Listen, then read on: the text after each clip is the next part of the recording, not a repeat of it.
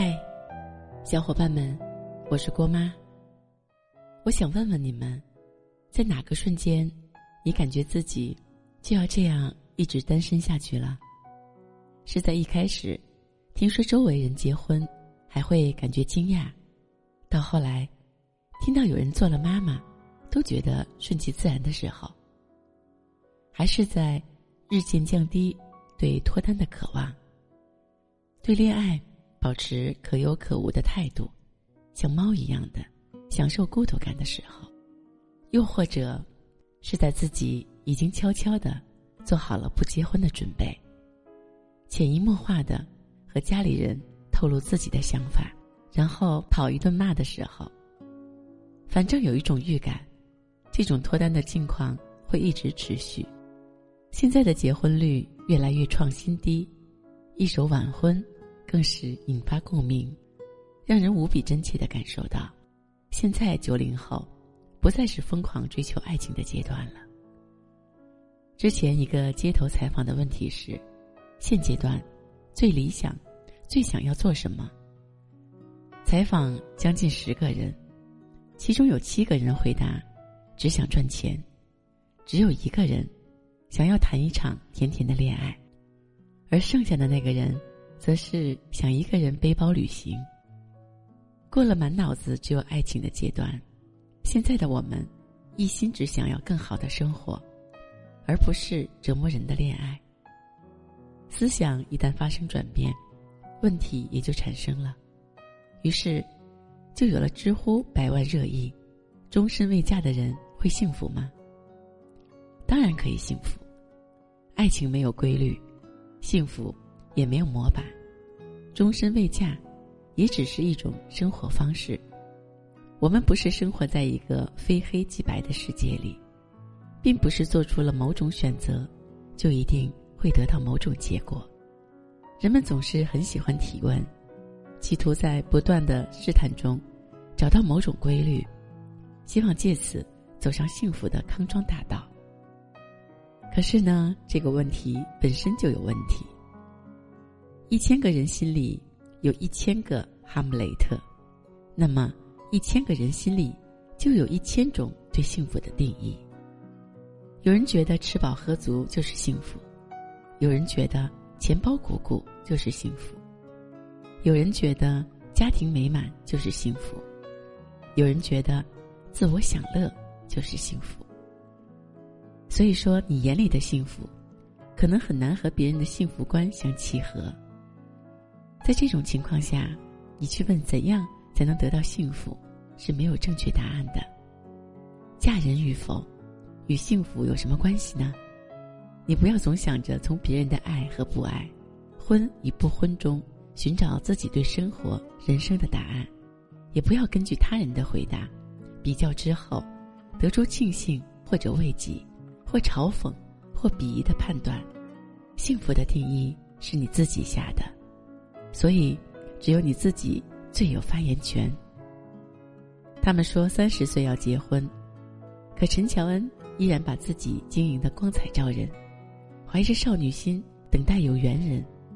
他们说婚后养儿育女，可刘青云夫妇依然沉溺二人世界，一举一动都是恩爱。他们的说法总是很多，仿佛把人限制在条条框框里是唯一途径，不允许有例外，也不允许被打破。所以你才疑问：如果不按照大事去结婚，还能不能得到幸福？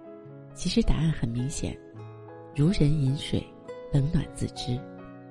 说到不嫁、未婚，很多人会立马想到《胜者为王》里。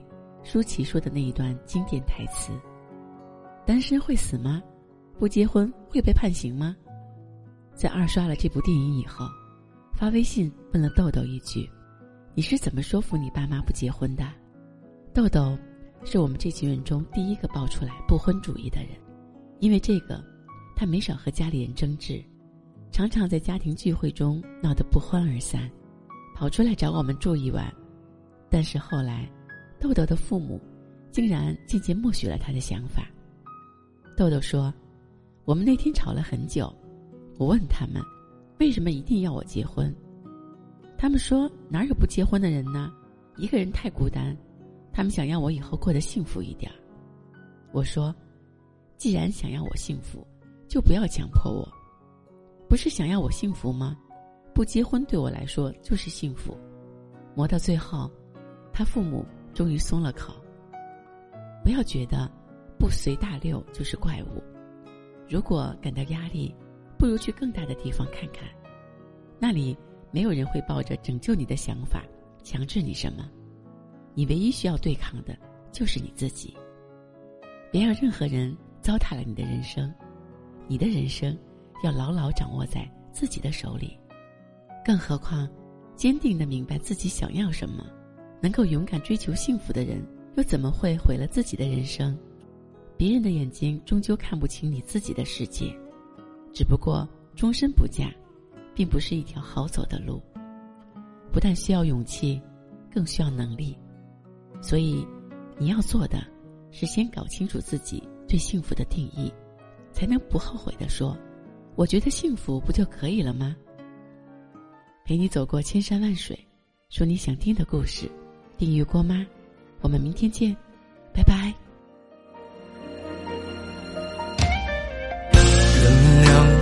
真的喝醉了，因为我真的想你了，一不小心就被寂寞吞噬了，爱着你的快乐。我知道这样不应该，也知道你会受伤害，只是不想再让自己对你太过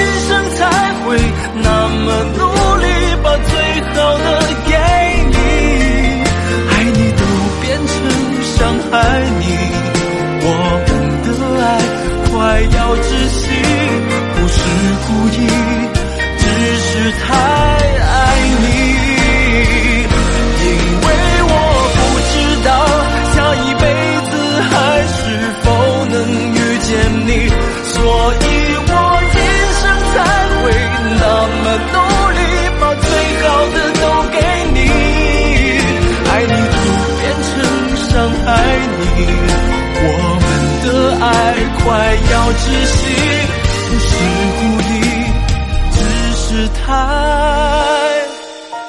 爱你。